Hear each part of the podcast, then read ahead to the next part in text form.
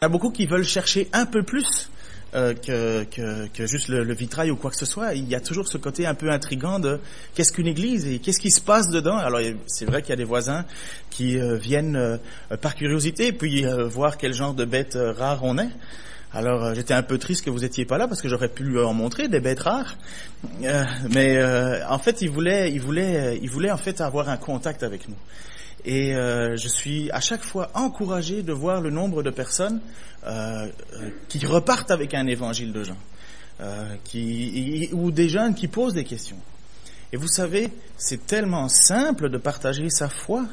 Je vous encourage à dédramatiser la chose. Je peux vous assurer que ce que les gens n'ont pas envie d'avoir en face d'eux, c'est un théologien qui leur parle dans une langue qu'ils ne comprennent pas. Donc ils ont envie simplement de savoir ce que l'on vit et dire que l'on aime Dieu, c'est simple. Et en même temps, euh, c'est sûr qu'on a toujours une petite inquiétude parce qu'on veut savoir, on veut dire de bonnes choses. Mais témoigner la façon dont Dieu est rentré dans votre vie, ce qu'il fait pour vous, votre espoir, ça peut pas être mauvais. Hein? Alors, euh, en même temps, un de nos rôles, c'est un de mon un de mes rôles, en tant que responsable, pasteur, et en même temps que tous ceux qui, à travers le monde, enseignent la parole, c'est à nous rappeler qui est Jésus Quelle est la raison de notre foi? Et c'est exactement euh, cette série que l'on fait en ce moment sur l'évangile de Jean. Je vous ai expliqué que l'évangile de Jean était l'évangile le plus facile. Vous pouvez faire juste un tout petit sourire.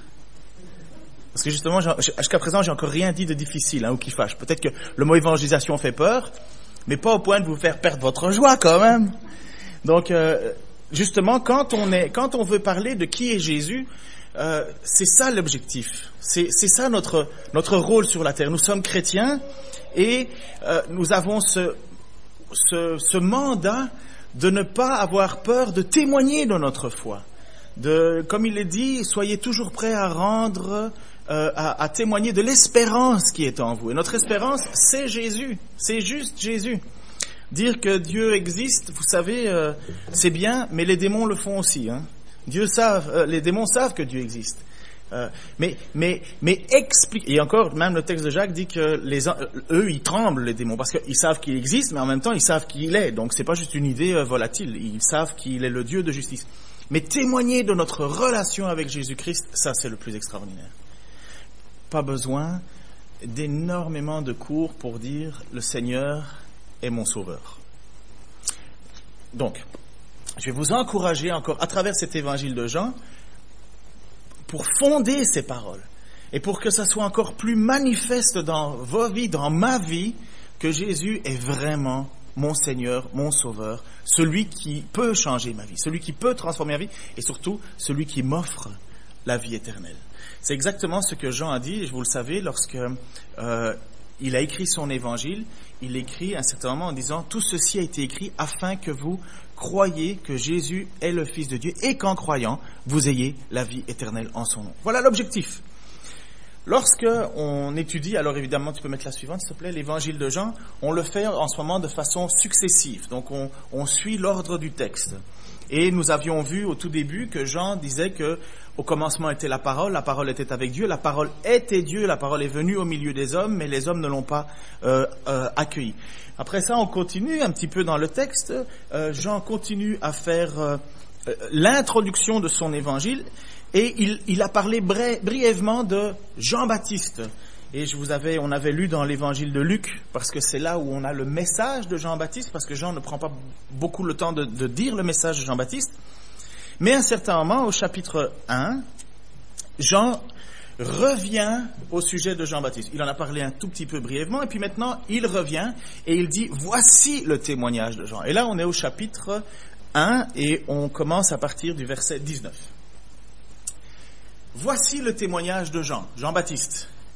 Lorsque les autorités juives lui envoyèrent de Jérusalem une, délégation de prêtres et de lévites pour lui demander qui tu es, il dit clairement la vérité sans se dérober et leur déclara ouvertement Je ne suis pas le Messie. Donc sous-entendu, on lui a posé la question Es-tu le Messie? Il dit Je ne suis pas le Messie.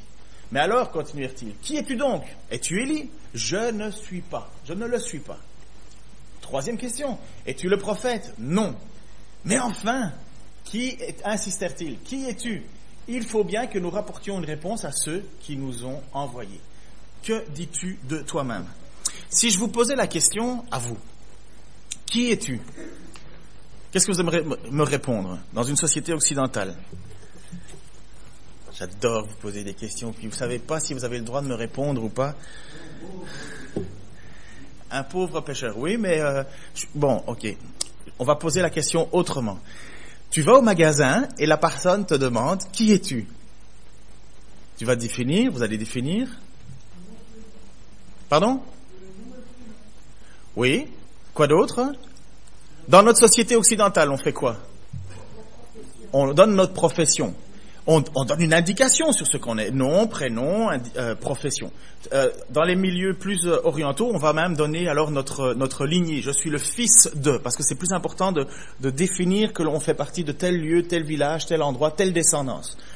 ici, on va dire, moi je m'appelle Ken Taylor, je suis pasteur. Si je vivrais dans un autre pays, je, je dirais, je m'appelle Ken Taylor, fils de Harold Taylor. Vous comprenez? Mais s'il y a bien une chose que je fais en général pour me définir, c'est dire ce que je suis. Ben Jean-Baptiste, lui, il se définit par ce qu'il n'est pas. On lui dit, mais qui es-tu? Et il dit, mais je ne suis pas. Donc, à l'inverse de notre façon à nous de, de, parler. Il dit, et la première chose, il dit, je ne suis pas le Messie. Je ne suis pas le Messie. Qu'est-ce que le Messie C'est excessivement important pour les Juifs à l'époque. Et n'oublions pas, c'est une délégation qui vient de Jérusalem, c'est une délégation avec des prêtres et des lévites, euh, qui étaient donc euh, à l'office dans le temple. Les Lévites, c'était un peuple mis à part par Dieu pour euh, l'organisation du temple, l'organisation de la vie religieuse. Les prêtres étaient des, hommes choisis pour le service au temple aussi.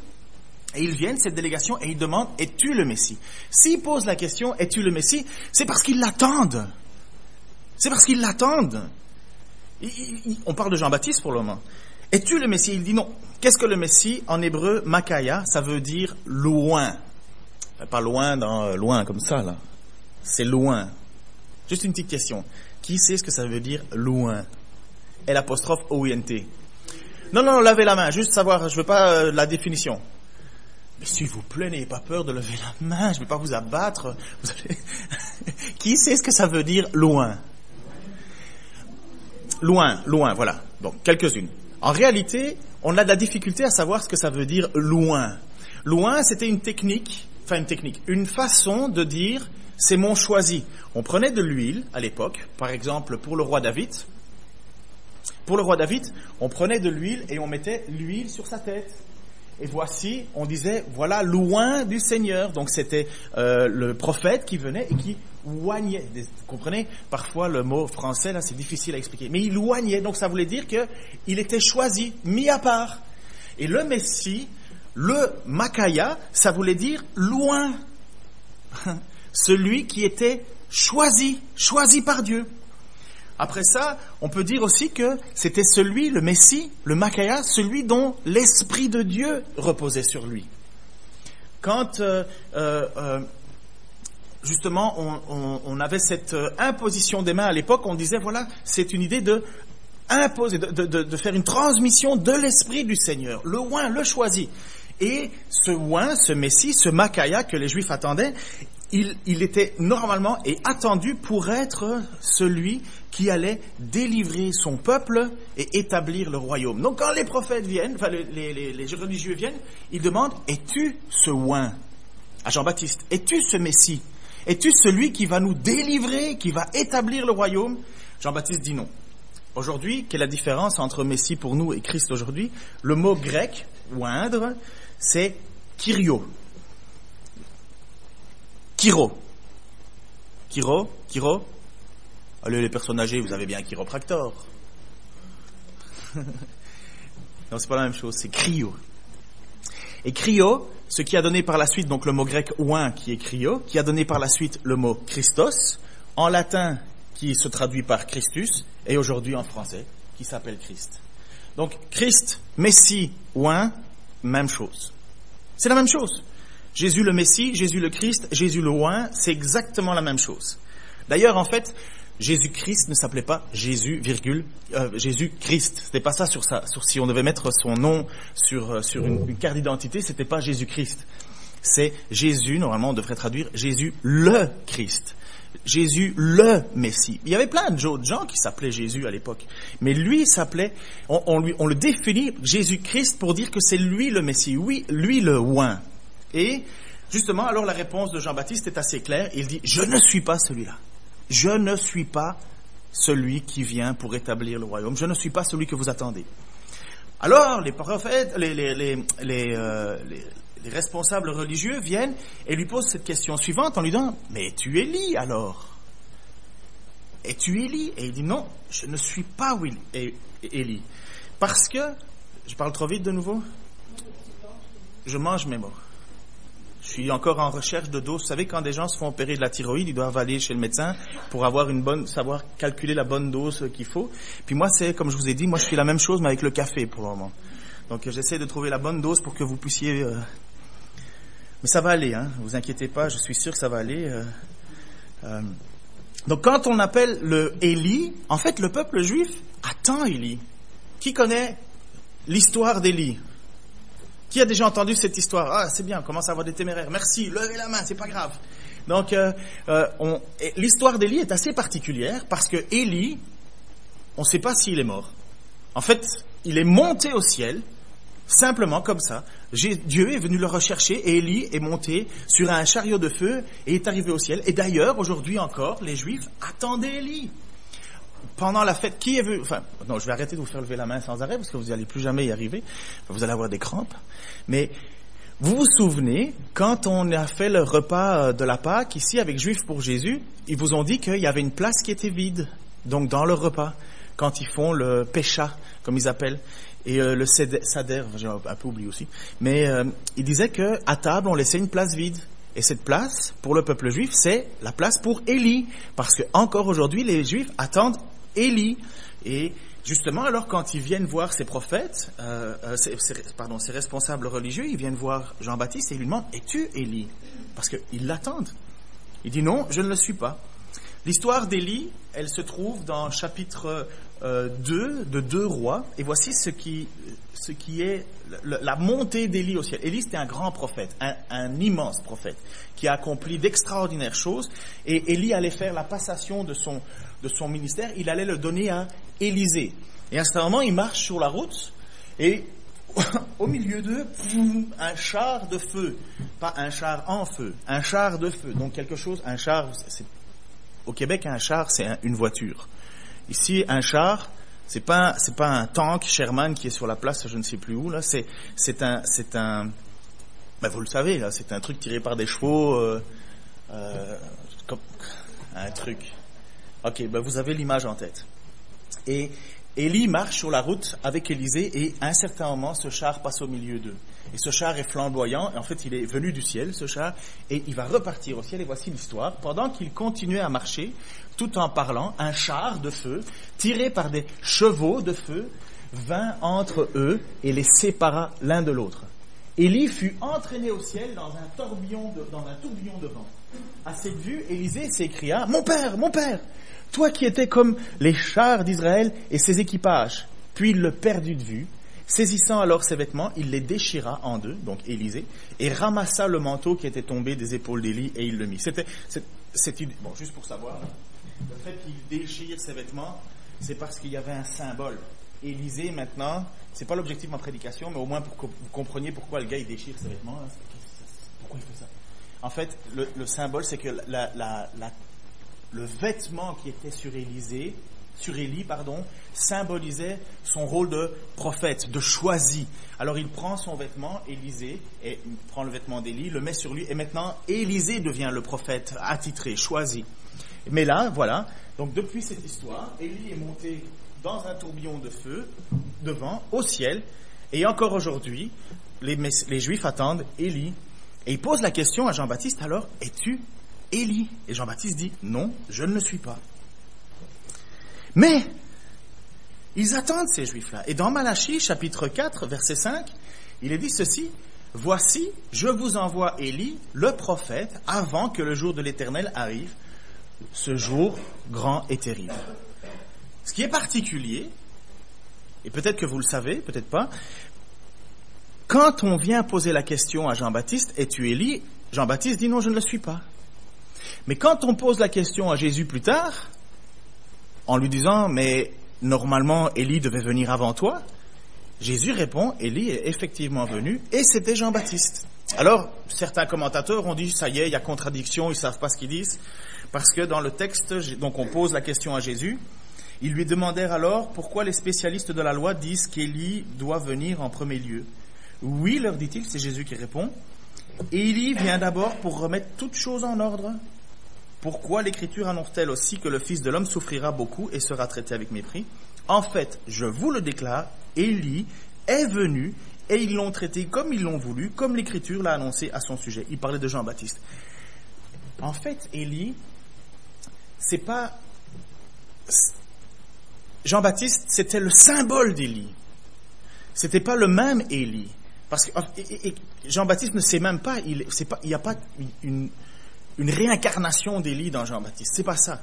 C'est que Élie est venu, euh, Jean-Baptiste, pardon, est venu faire la mission d'Élie. Et cette mission était d'annoncer le retour de Jésus-Christ, d'annoncer le retour du Messie. Et est-ce que j'avais l'image juste avant? Bon, voilà. Et euh, le but de Jean-Baptiste, le but de Élie, c'était de remettre les choses en ordre, de préparer le terrain. Et voilà que euh, qui est Jean-Baptiste, mais il ne le sait pas. C'est pour ça que quand il pose la question, alors es-tu Élie? Il dit non, je ne le suis pas. Mais Jésus dit oui, oui, il l'est. C'était sa mission. Est-ce que c'est clair? Parce qu'au niveau théologie, là, ils écrivent des pages et des pages et des pages et des pages et des pages là-dessus. Euh, parce qu'ils sous-entendent une contradiction, qu'en fait ils étaient mêlés et compagnie. Euh, non, non, ils n'étaient pas mêlés. C'est juste que Jean-Baptiste avait cette mission, mais il n'était pas, il n'était pas Élie. Il faisait la mission d'Élie. Il était le symbole d'Élie. Et quand les pharisiens, les, les responsables sont venus voir Jean-Baptiste, il y avait une autre raison qui les incitait à penser que c'était Élie. C'est parce que Élie, il était habillé bizarrement à l'époque. On le sait, c'était dans les textes. Et en même temps, Jean-Baptiste, qui se souvient de la façon dont Jean-Baptiste s'habillait École du dimanche, vous avez certainement fait des dessins avec vos, stylos ou vos pastels. Non? Vous n'avez pas fait les dessins de Jean-Baptiste? Il avait des peaux de chameau sur lui et une ceinture en, cuir. Donc, euh, il était habillé un peu bizarre. Et en même temps, nous savons qu'il avait fait le vœu de Naziréa. Vous connaissez le vœu de Naziréa? C'est un vœu où les gens ne coupaient pas leurs euh, cheveux et en même temps ne buvaient pas d'alcool et ils étaient consacrés à l'éternel. Donc vous imaginez un homme, euh, on peut l'imaginer, mais quelqu'un habillé avec euh, une peau de chameau. C'est pas beau, hein, la peau de chameau. Et en même temps avec des longs cheveux, une longue barbe et compagnie, il doit faire un peu peur. Et les gens voient en, Jean, baptiste ils se disent, mais c'est forcément Élie tout le monde s'habille pas comme ça, quoi. Et donc Jean-Baptiste dit, je ne le suis pas. Alors il pose une autre question. Et c'est une question, mais excessivement importante qu'il lui pose. N'oublions pas que les Juifs sont quoi? Des, ils sont, Pourquoi un Juif est Juif? Parce qu'il est choisi par Dieu. Parce que c'est le peuple de Dieu. Ils sont, Juifs parce que c'est la descendance d'Abraham qui a reçu cet appel, je ferai de toi le père d'une nombreuse nation, et voilà comment le peuple juif devient juif. Mais en même temps, ce que font les juifs, c'est qu'ils suivent la loi reçue par Moïse, et ce qui fait qu'on est juif en suivant aussi la loi. Alors il pose cette question, es-tu le prophète? Le prophète Parce que Moïse avait dit qu'il viendrait plus tard un prophète comme lui. Alors les gens qui sont juifs, ils attendent quelque part à la fois Élie, ils attendent le Messie et ils attendent le prophète. Et il dit, mais alors es-tu ce prophète? Donc c'est trois personnes qu'ils attendent. Premièrement, ils attendent, comme je vous l'ai dit, ils attendent le Messie, le oint, le choisi, celui qui va rétablir Israël. Deuxièmement, ils, attendent Élie, le retour d'Élie. Et troisièmement, ben, ils attendent le prophète. Et ça, on le trouve dans Deutéronome chapitre 18, 15 à 18. Il dit ceci, et c'est Moïse qui parle il, parle au sujet de Dieu, il suscitera pour vous un prophète comme moi, comme moi Moïse, issu de votre peuple, l'un de vos compatriotes. Écoutez-le, écoutez-le. Cela est conforme à ce que vous a demandé l'Éternel votre Dieu le jour où vous étiez rassemblés au mont Horeb. Nous ne voulons plus entendre la voix de l'Éternel notre Dieu. Nous ne voulons plus voir ce grand feu. Nous ne voulons pas mourir. Alors, l'Éternel m'a dit, j'approuve ce qu'ils disent là. Je vais leur susciter un prophète comme toi, l'un de leurs compatriotes. Je mettrai mes paroles dans sa bouche et il leur transmettra tout ce que je lui ordonnerai. Depuis que Moïse est mort, donc euh, juste avant l'arrivée en terre promise, eh bien, on attend un prophète comme Moïse, qui, est le descendant de Moïse, qui est suscité de le peuple. Donc, quand les, les responsables religieux viennent pour poser la question, es-tu le prophète? Ils attendent quelqu'un d'important. Ils attendent quelqu'un qui va leur parler comme Moïse leur a parlé. Vous savez que au, passage, quand on a commencé à lire, on l'a lu que dans je ne sais plus quel verset, mais au chapitre 1, il est dit, la loi et la justice sont venues par Moïse, mais la grâce et la vérité sont venues, sont transmis par Jésus-Christ. Je vous avais expliqué cette, cette différence, que Jésus est la grâce et la vérité incarné, il est, c'est lui la grâce, il est la grâce, il est la vérité, tandis que Moïse était le, le porte-parole. Et voilà que ces responsables religieux viennent alors pour poser cette troisième question à Jean-Baptiste. Alors, es-tu le prophète? Il dit non, je ne suis pas le prophète. Puis ils sont un peu embêtés, c'est un peu normal. Les gars viennent de Jérusalem, ils se trouvent à Bethanie, puis ils posent la question à, à Jean-Baptiste, mais qui tu es? Jean-Baptiste leur dit, je suis pas ça, je suis pas ça, je suis pas ça. Belle affaire. Comprenez un peu la situation? Oui, mais dis-nous qui tu es, parce que ceux qui nous ont envoyés veulent une réponse. En fait, ça discute certainement dans le temple, parce que Jean-Baptiste était en train de faire des choses extraordinaires. Euh, ça suscitait euh, l'interrogation dans le peuple d'Israël. Et les gens venaient, alors forcément, les, les, les, responsables religieux voulaient avoir leur réponse. Et alors ils disent à un certain moment, mais euh,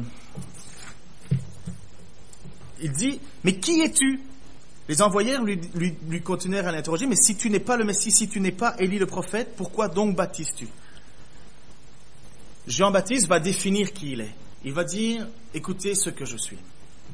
Est-ce que c'est l'image suivante, chérie? Moi, donc enfin Jean-Baptiste répond à sa question, je suis cette voix dont parle le prophète Ésaïe. La voix de quelqu'un qui crie dans le désert, préparer le chemin pour le Seigneur. Donc, quand enfin il répond à la question, il dit, moi, je suis une voix qui crie dans le désert, préparer le chemin pour le Seigneur. En Ésaïe, on va lire le passage, en Ésaïe 40, chapitre, verset 1 à 5, voici ce que le texte dit. Réconfortez mon peuple. Oui, réconfortez-le, dit votre Dieu et parlez au cœur de Jérusalem. Annoncez-lui que son temps de corvée est accompli, que son péché est expié, qu'elle a reçu de l'Éternel deux fois le prix de ses péchés. On entend une voix qui crie dans le désert. Dégagez un chemin pour l'Éternel. Nivelez dans la steppe une route pour notre Dieu. Toute vallée sera élevée, toute montagne abaissée, ainsi que toutes les collines, les lieux accidentés se changeront en plaine et les rochers escarpés deviendront des vallées. Alors la gloire de l'Éternel sera manifestée et tous les hommes la verront à la fois. L'Éternel a promis. Qu'est-ce que ça veut dire ça? Est-ce que Jésus, est-ce que Jésus travaillait euh, au pont et chaussée? Ou Jean-Baptiste plutôt? Non, non, non. La symbolique ici, le peuple, quand ceci est écrit, ils sont en captivité le peuple a été déporté, ils sont à Babylone, et Ésaïe écrit. Il écrit à la fois pour ses contemporains qui vont, qui vont sortir de Babylone et retourner à Jérusalem, et en même temps, il y a cette parole prophétique qui est annoncée pour les temps futurs. Lorsqu'il dit Dégagez un chemin pour l'Éternel, nivez la steppe, la route de notre Dieu, il parle d'une délivrance.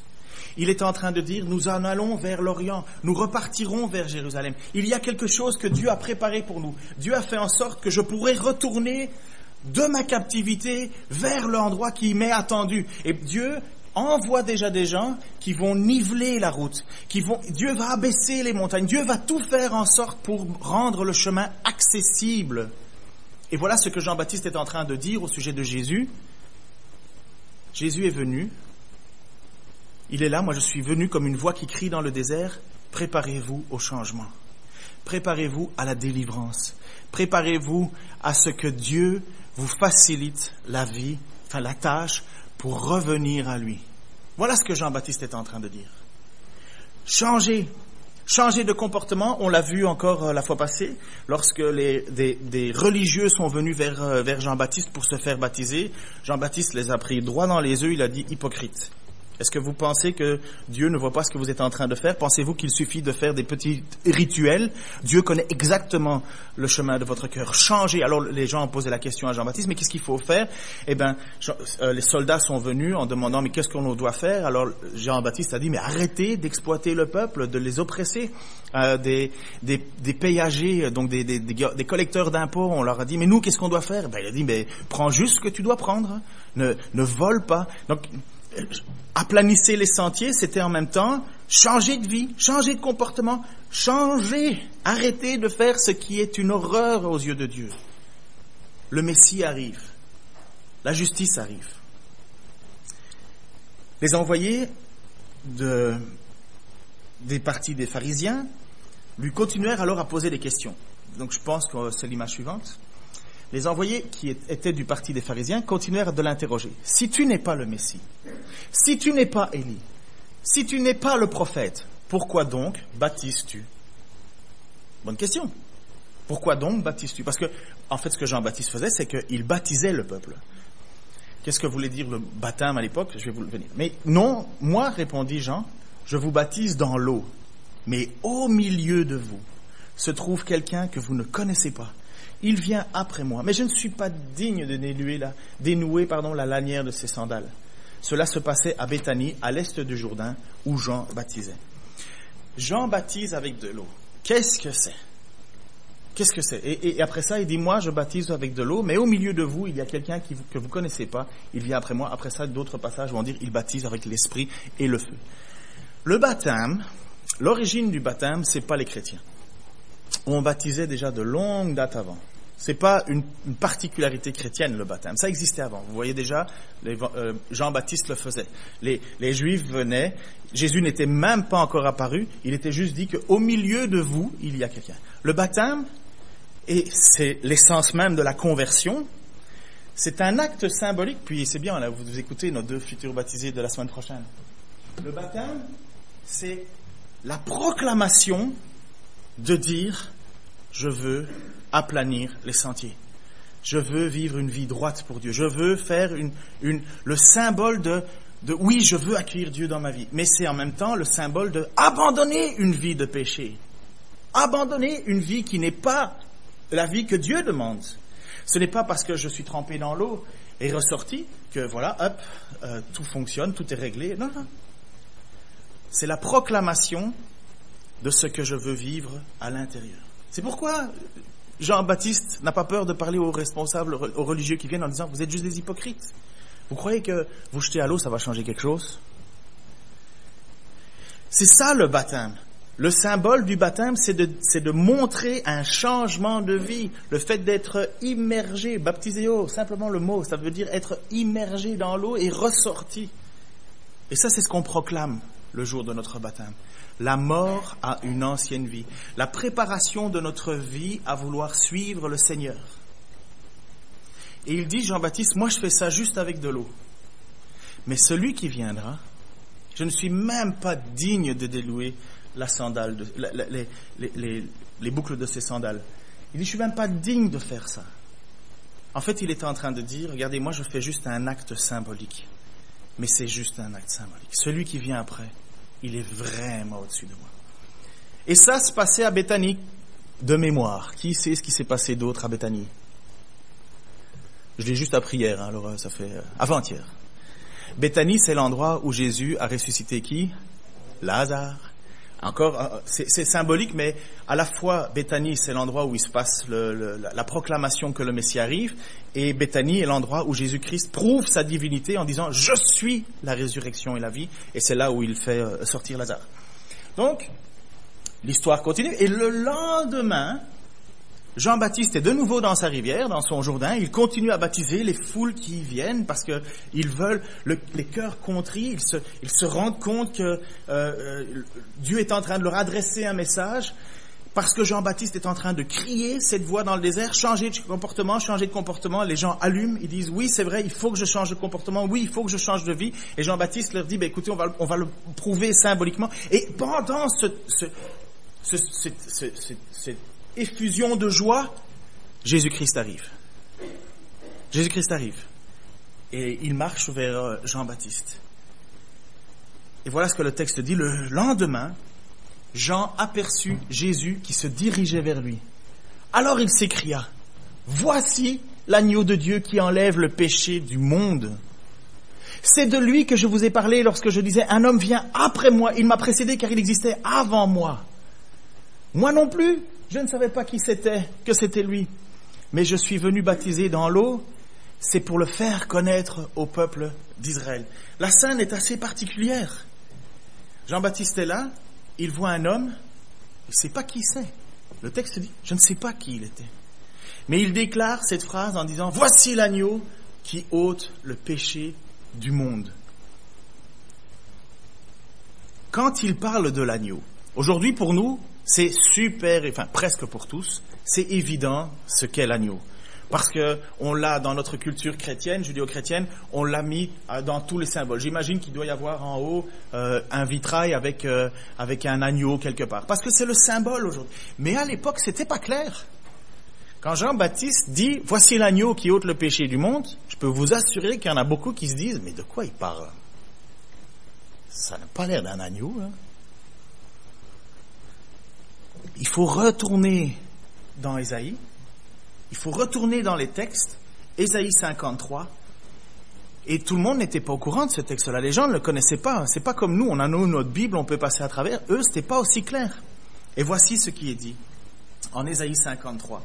Donc environ 700 ans avant la rencontre entre Jésus et Jean-Baptiste, on l'a frappé et il s'est humilié. Il n'a pas dit un mot, semblable à un agneau mené à l'abattoir. Tout comme la brebis muette devant ceux qui l'attendent, il n'a pas dit un mot. Il a été arraché à la vie par la contrainte, suite à un jugement. Et qui, a pardon, et qui parmi les gens de sa génération s'est soucié de son sort? On l'a retranché du pays des vivants, on l'a frappé, on l'a mis à, euh, on l'a mis à mort, pardon, à cause des péchés que mon peuple a commis. Quand Jean-Baptiste voit Jésus arriver, il dit Waouh C'est de lui que vient le salut. C'est par cet homme dont je vous ai parlé que j'étais pas digne de, détacher sa, sandale. Et, il était même avant moi, comme Jean-Baptiste, euh, comme Jean l'a écrit dans son évangile au tout début, au commencement était la parole. Au commencement, c'est, c'est c'est à la création. La parole était là. Elle était avec Dieu. Elle était Dieu. Il parle de Jésus. Cette parole est là. Et maintenant, Jésus est là. Dieu fait homme, il marche au milieu de nous, et quand Jean-Baptiste le voit, il dit, waouh, c'est lui que Dieu a envoyé pour mourir à notre place. C'est une révélation incroyable. Et en même temps, Jean-Baptiste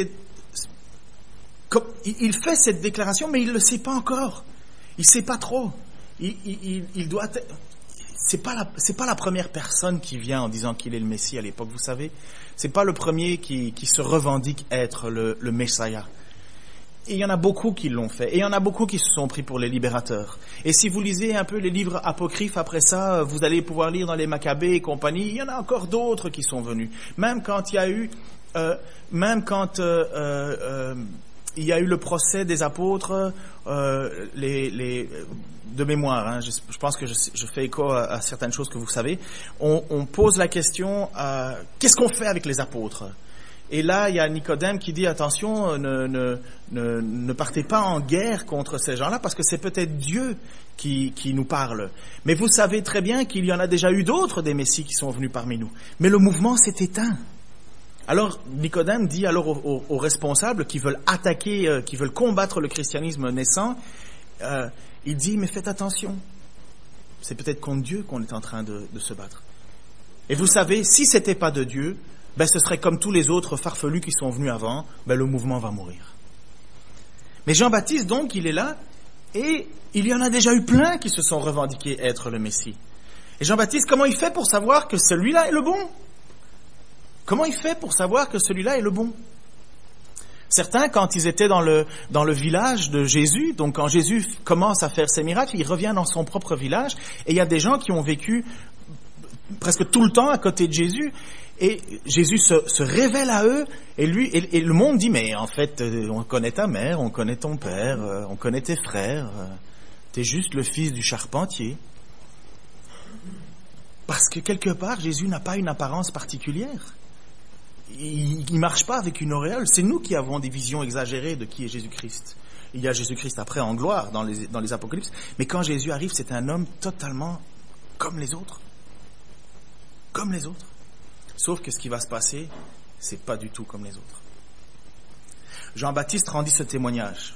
Donc Jean-Baptiste va baptiser Jésus-Christ. On comprend pas. En fait, le baptême de Jésus-Christ, c'est le début de son ministère. Jésus-Christ s'est pas fait baptiser pour, pour euh, euh, ses péchés. Il n'en a pas. Il n'a pas de péché.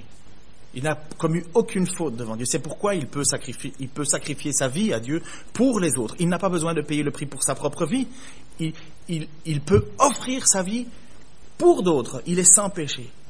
Donc quand Jésus vient pour se faire baptiser, ça n'a rien à voir avec l'expiation des péchés. C'est parce que Jean-Baptiste a reçu une parole de l'Éternel. Jean-Baptiste rendit ce témoignage. J'ai vu l'Esprit descendre du ciel comme une colombe se poser sur lui. Au moment où Jean baptise Jésus, le sort de l'eau. Je savais que c'était lui. Euh, pardon, je ne savais pas que c'était lui. Jean dit, je ne savais pas que c'était lui.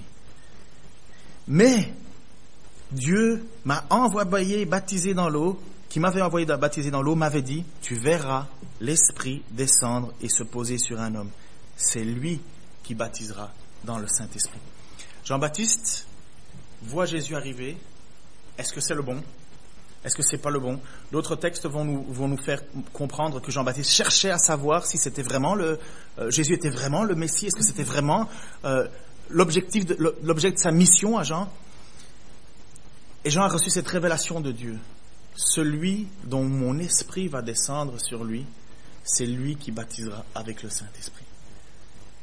Et voici ce que Jean-Baptiste dit. Donc c'est Jean-Baptiste qui le dit, l'image suivante, s'il te plaît. Or cela, je l'ai vu de mes yeux, et je l'atteste solennellement, cet homme est le Fils de Dieu. Pourquoi? Pourquoi tout ça? Pourquoi, pourquoi dans l'évangile de Jean, il y a toute cette emphase On est dans l'introduction, hein, on est encore au chapitre 1. Parce que tout ce qui va être écrit par la suite, tout ce que Jésus va déclarer par la suite, tout ce que l'on va lire, tout ce que vous allez lire, si vous pensez que Jésus est juste le fils du charpentier, vous n'aurez, nous n'aurons jamais la vie en son nom. Nous n'aurons jamais le cadeau promis par Dieu.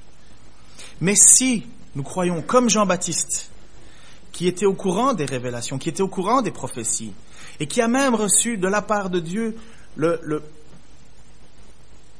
signe qui authentifierait que Jésus est bien le, Messie envoyé, celui, pardon, l'agneau qui ôte le péché du monde, si nous le croyons, si nous le lisons, si nous, avons cette conviction que nous devons changer de vie devant Dieu, que nous devons arrêter le péché, que nous devons stopper ce que Dieu n'aime pas, et si nous avons cette conviction que Dieu est le moyen, que Dieu a envoyé Jésus-Christ pour nous sauver de nos fautes, alors nous avons la vie éternelle. C'est tout.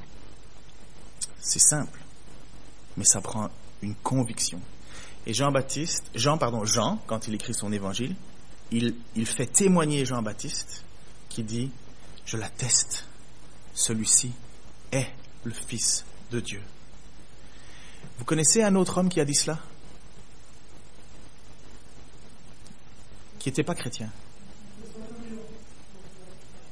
Le centurion? Oui, à la croix. Il perce Jésus-Christ, qui est mort. Il y a de l'eau qui coule, et avec du sang, mélangé avec du sang. Le centurion a vu, évidemment, tout ce qui s'est passé à la croix. Euh, parce que si vous relisez un peu, euh, et je vous encourage hein, à, reprendre le moment de la mort de Jésus, il y a des textes qui nous disent qu'il y a eu tremblement de terre, il y a eu de l'obscurité, il y a des morts qui sont sortis des tombeaux, il y a le voile qui s'est déchiré dans le temple, de haut en bas, il y a eu un cataclysme. Et quand ce centurion, qui n'était pas croyant, enfin on n'en sait rien en fait, mais il perce Jésus, il voit tout ça et il dit, certainement, c'était le Fils de Dieu. Alors, du début jusqu'à la fin, la lecture de l'évangile de Jean, la volonté de cet, apôtre qui l'écrit, c'est de nous faire avoir part à la vie éternelle. Si nous ne croyons pas cela, on passera à côté. Et attention, le croire, c'est changer. Croire une histoire, c'est bien. Ne pas l'appliquer, c'est mortel. Continuer à pécher en se disant, ah ben Jésus est mort pour mes fautes, je peux continuer à pécher? Non. C'est qu'on n'a absolument pas compris que le péché était une offense grave contre Dieu. Que malheureusement, on tombe, oui, ça arrive. Comme Jean va dire plus tard dans, son, autres dans, dans ses épîtres, que celui qui est sans péché, que celui qui se croit être sans péché est un menteur. Mais, parce que nous avons un avocat auprès de Dieu, nous pouvons nous repentir. Et voilà le message de Jean-Baptiste. Il parle clairement, il nous parle clairement, il te parle clairement, pardon, je prends un peu de temps. Suivre Dieu, ça prend la repentance, le baptême, qui est la déclaration de vouloir changer de vie. Et la deuxième, c'est la confiance que Jésus-Christ est vraiment le Messie. Et qu'en le croyant, j'ai la vie en son nom. Alors, on va continuer pendant notre euh, série, pas la semaine prochaine, la semaine prochaine c'est un spécial baptême. Euh, d'ailleurs, euh, euh, faut pas qu'on oublie une petite annonce à faire, mais Comment faire pour que ce qui est écrit devienne une réalité dans la vie de ceux qui ne le connaissent pas? Comment faire pour que nos contemporains, les gens qui cherchent Dieu, puissent dire Jésus est le Fils de Dieu Oui, je le crois. Je crois que ça prend la prière, je crois que ça prend l'honnêteté, la sincérité devant Dieu, je crois que ça prend la reconnaissance de nos fautes, et je crois que ça prend euh, le désir de changer de vie et de vivre avec Dieu. Alors, Seigneur, moi je crois qu'il n'y a pas d'autre solution, d'autre moyen de pouvoir reconnaître ta divinité que par la confiance, la foi en ce que tu as fait. Je te remercie que tu as donné à Jean d'écrire cet évangile et de nous transmettre, Seigneur, tes vérités. Je te prie, Seigneur, que cette vérité qui vient de ta parole, qui est ta parole, transforme nos vies Oh Seigneur, je te prie que nous ne soyons pas hypocrites devant toi. Je te prie Seigneur que ce qui est la confession de nos bouches se traduise dans des actes.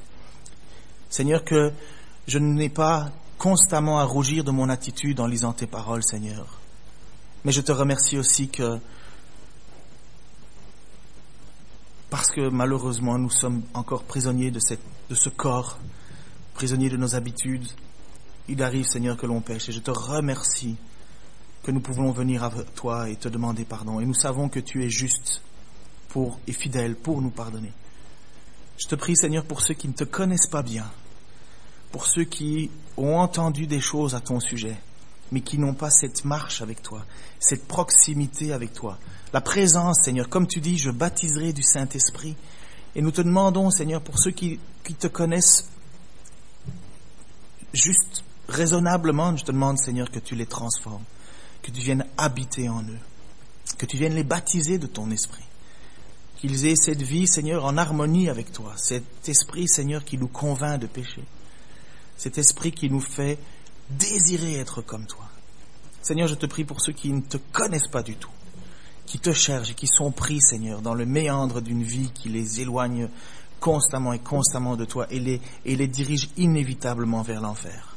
Seigneur, je te prie que tu te révèles à eux et que tu leur montres tes mains et tes pieds troués pour leur faute et qu'ils puissent avoir cette certitude que tu es un Dieu qui ouvre les bras et ne désire qu'une seule chose, c'est les accueillir pleinement, qui désire qu'une seule chose, les pardonner.